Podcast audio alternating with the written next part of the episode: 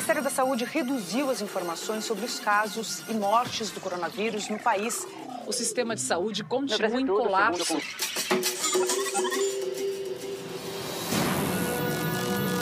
Em meio à pandemia, daquele que não devemos pronunciar o nome. Ficar confinado em casa é um saco. É um porre para todo mundo, certo? Mais ainda para quem ficou sem trabalho, sem dinheiro, espremido em 40 metros quadrados. Pois foi justamente na pandemia que rolou um chamado para a galera artista da periferia.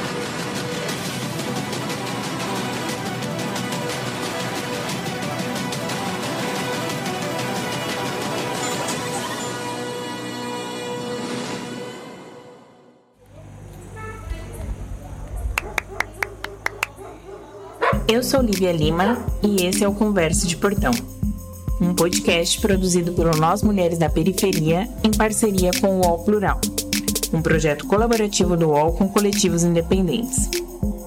Semanalmente, nós ouvimos a opinião, análise ou história de mulheres sobre notícias que são importantes para nós.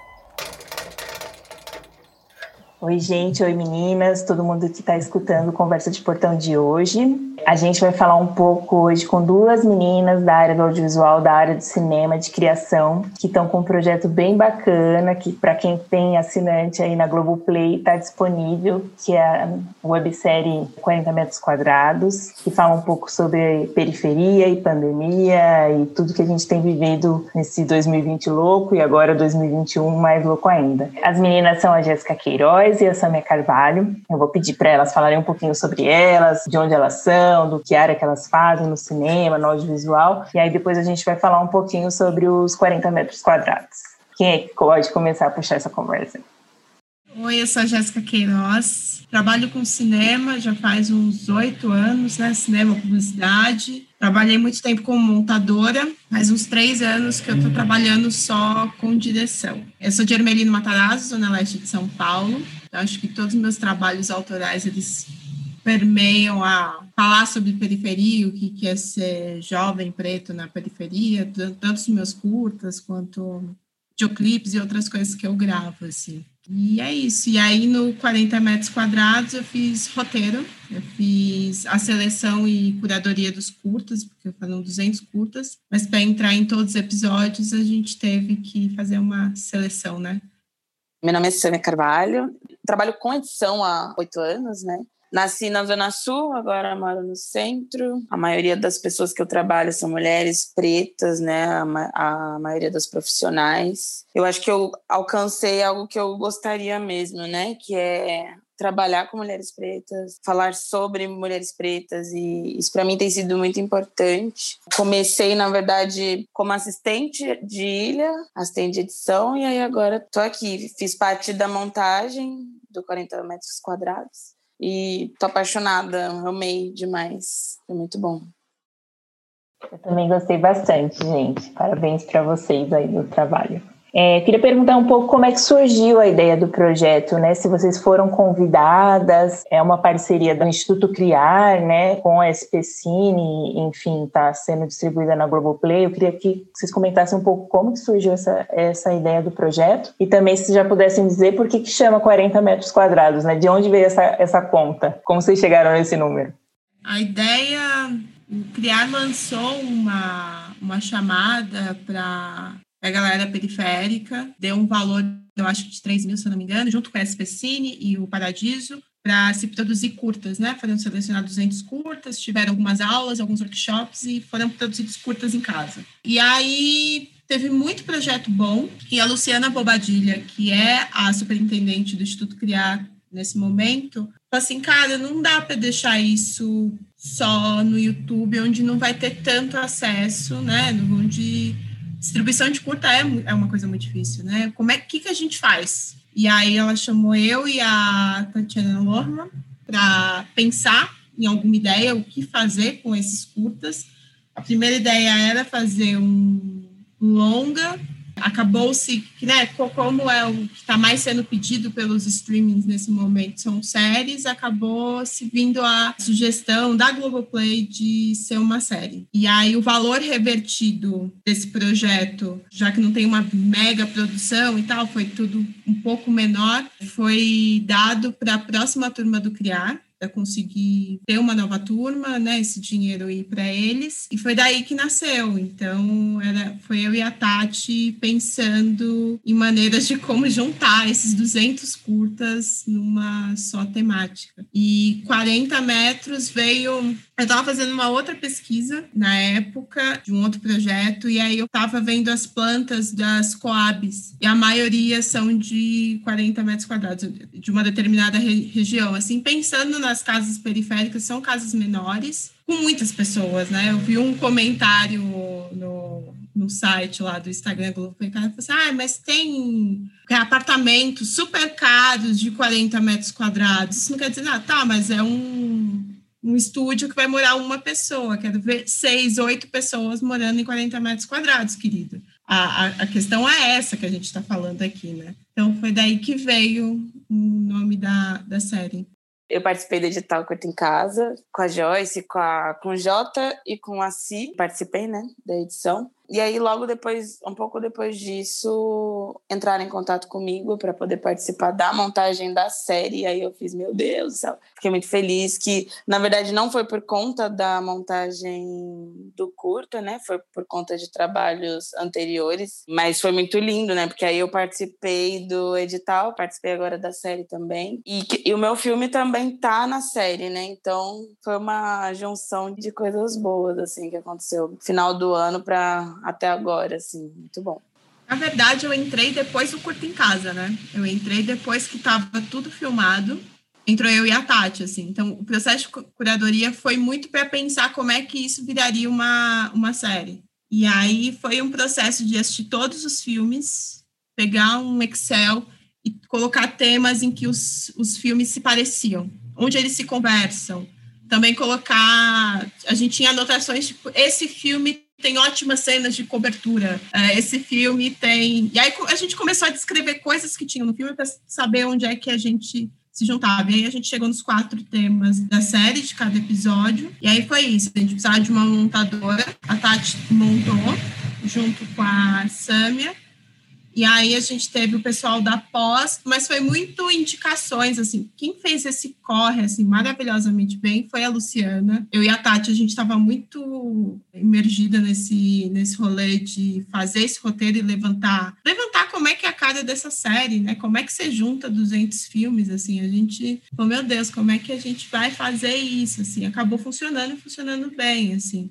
Nesse momento de pensar em pós, foi uma coisa muito de quem cobrava um valor mínimo, é, só ajuda de. Porque, porque é isso, a intenção do projeto é que esse dinheiro fosse revertido para a próxima turma. Assim. Uhum. Tinha uma possibilidade dessa turma não existir mais. Então, o dinheiro que foi foi para isso. Assim. Então, a ideia era quem topasse. Assim. Principalmente porque eu acho que a gente se preocupa muito sobre quem está tá escrevendo escrevendo, quem está fazendo, como isso representa e como isso vai ter uma cara, né, que, que represente a gente. Então, pensando que a montagem vem de duas pessoas muito sensíveis, uma mina preta e uma mulher branca, mas extremamente sensível, sobre o, sobre o assunto, eu acho que a gente trouxe isso de certa forma, assim, dessa representatividade e de ter cuidado na hora de, de trabalhar essas narrativas, né? Mas acho que tudo vem muito do que já estava gravado.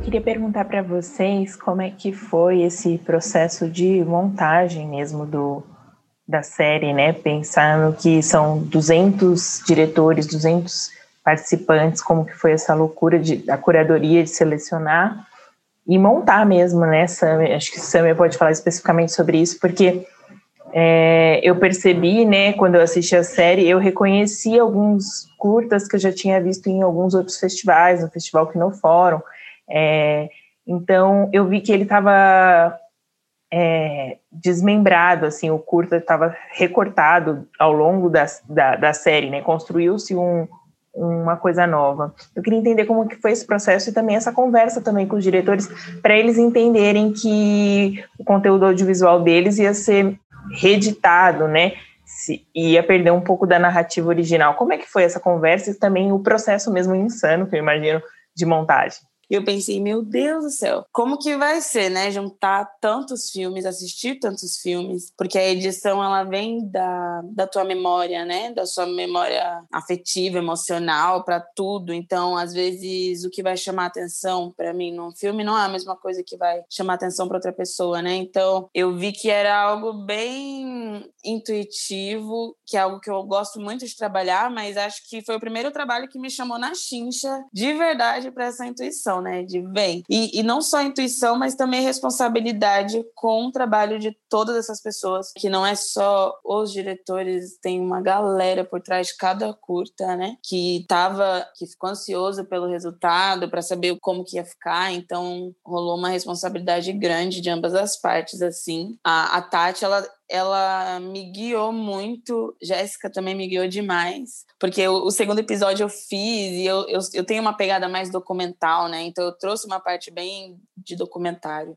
E aí, aos poucos, elas foram me mostrando, e tipo, não, confia, vai, que vai dar certo, usa sua intuição. E no final ficou tudo realmente muito bonito. Eu estou muito feliz de ter feito parte, né? Sobre os diretores, ah, acho que a Jéssica pode falar melhor, mas rolou uma conversa, né, avisando as possibilidades possibilidades, né? Que eu acho que esse projeto é bem sobre as possibilidades mesmo, né? Mostrar esse novo normal para quem está na periferia e ao mesmo tempo dar a possibilidade da gente juntar todos esses temas e fazer um, um grande filme, né? Uma grande série. Teve um chamamento dentro do, do Instituto, junto com, com os diretores, teve uma conversa falando sobre o projeto, e aí era de livre arbítrio, assim, você você quer entrar nessa, a gente pode usar seu filme, não pode e tal. Então, teve alguns filmes que não quiseram, eles estavam no nosso roteirozinho, e aí a gente teve que tirar e substituir por outra coisa. Né, né, né. A gente foi se reinventando conforme essas conversas foram rolando, assim. A graça do 40 é,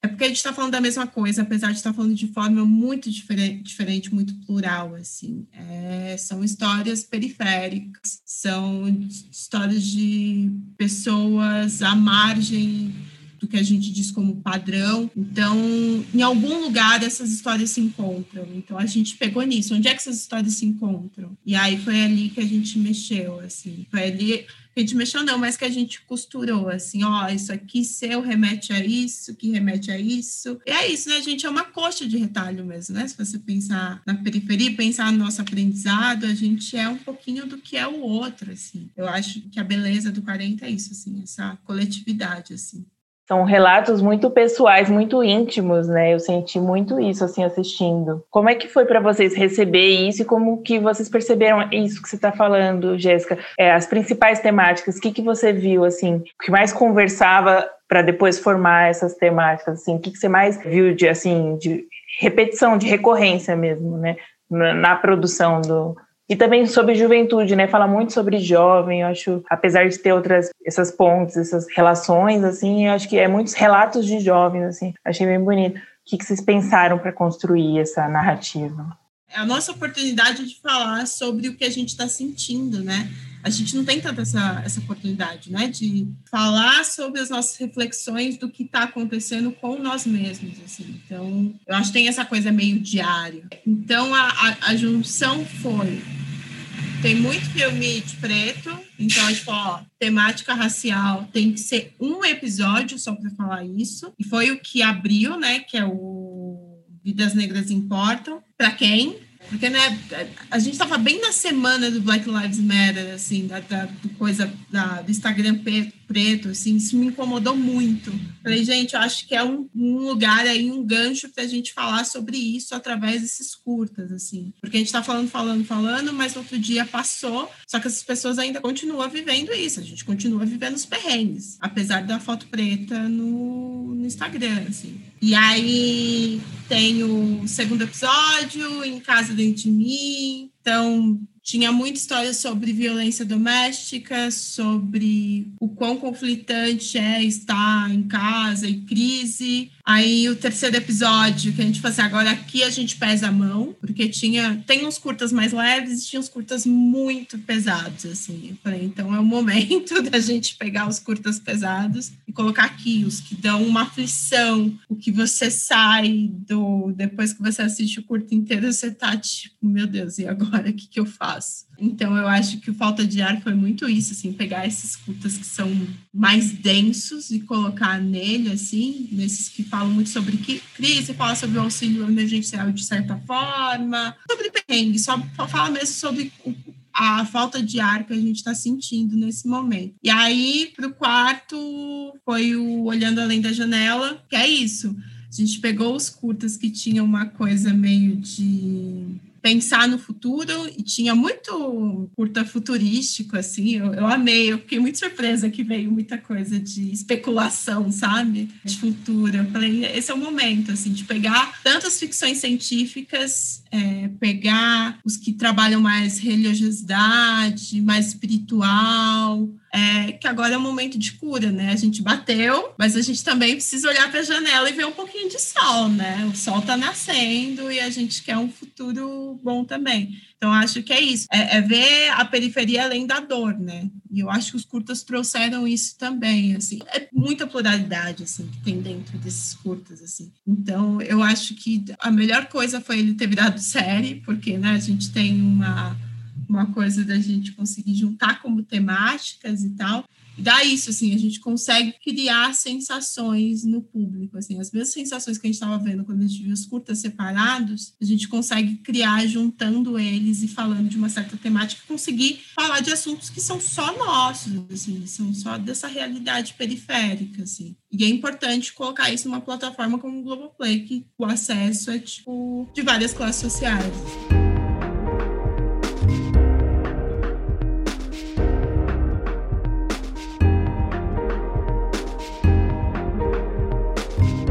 Do mercado audiovisual na pandemia, como isso impactou vocês, né, a área de vocês, os projetos que vocês tinham, como que desenvolveu, como que ficou e como que vocês estão agora, né? O que, vocês estão pensando para agora, depois que encerrou esse projeto, o que, que vocês já estão fazendo ou não? Se está difícil para a área de quem trabalha no audiovisual nesse momento, como que tá para vocês essa pandemia aí? Eu trabalhava em produtora, então eu estava num lado mais fixo, né? Tava trabalhando fixo e tal. E aí, quando quando veio a pandemia, eu estava me arriscando nesse lance do freelancer. E aí eu pensei, meu Deus, acabou, já era, ferrou tudo. Mas o lance é que o audiovisual ele teve um chamado, né? De tipo, ó, agora que a gente vai precisar de você mesmo, porque tá todo mundo dentro de casa, né? A gente precisa de vídeos, precisa de pessoas falando na internet. Então, até essa coisa do youtuber, né? Cresceu bastante também. Muitos youtubers vieram me procurar, pessoas que só faziam, por exemplo, só não, né? Faziam uns videozinhos no Instagram, começaram, não, agora eu quero fazer um vídeo mais sério e tal. Então, para a parte de edição, na minha vivência, melhorou Tipo assim, 2020 foi o melhor ano profissional. Falando profissionalmente, foi o meu melhor ano, assim, porque eu realmente recebi muitos convites, até por conta de toda essa questão racial que está sendo mais jogada na tela também. As pessoas têm me procurado com mais frequência, né? Por ser mulher preta, trabalhar em trabalhar com edição. E é isso. E agora, depois da, da série, eu tô começando outra série também. E aí é isso, né? Um passinho de cada vez Tá dando tudo certo. Tá fluindo bem, graças a Deus. Graças às deusas. E esse ano já tá rolando umas conversas mas vamos ver o que que, que, que vira e tal. Quero focar na série que eu vou que eu tô escrevendo, tô, tô num foco de fazer coisas autorais, assim. Mas tô aceitando convites também, né? Porque vai de, dependendo do convite, dependendo do dinheiro, né? A pessoa que tá escutando aí, vai que, né? A gente quer ficar rica, né, Sam? É, essa é a intenção. É o foco, o foco é esse. Beyoncé ensinou direitinho todas nós. Bom, meninas, eu queria agradecer a presença, a participação de vocês na nossa conversa de hoje, é, falando um pouco desse projeto de vocês que ficou muito bonito. Então, essa é a nossa dica do Conversa de Portão. é, dessa edição, que vocês assistam 40 metros quadrados, está lá na Globoplay disponível. Quem não tem a senha, pede para o vizinho, pede para a vizinha, pede para a amiga, não deixem de assistir.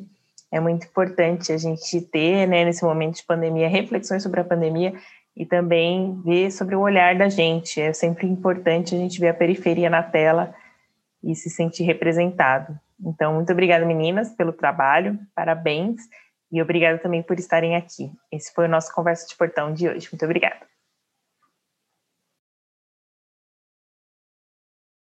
Eu sou Lívia Lima e esse foi o Conversa de Portão, um podcast produzido pelo Nós Mulheres da Periferia em parceria com o UOL Plural, um projeto colaborativo do UOL com coletivos independentes. Semanalmente, nós ouvimos a opinião, análise ou história de mulheres sobre notícias que são importantes para nós. Você pode ouvir a gente no Spotify, Deezer, Google Podcast e por WhatsApp.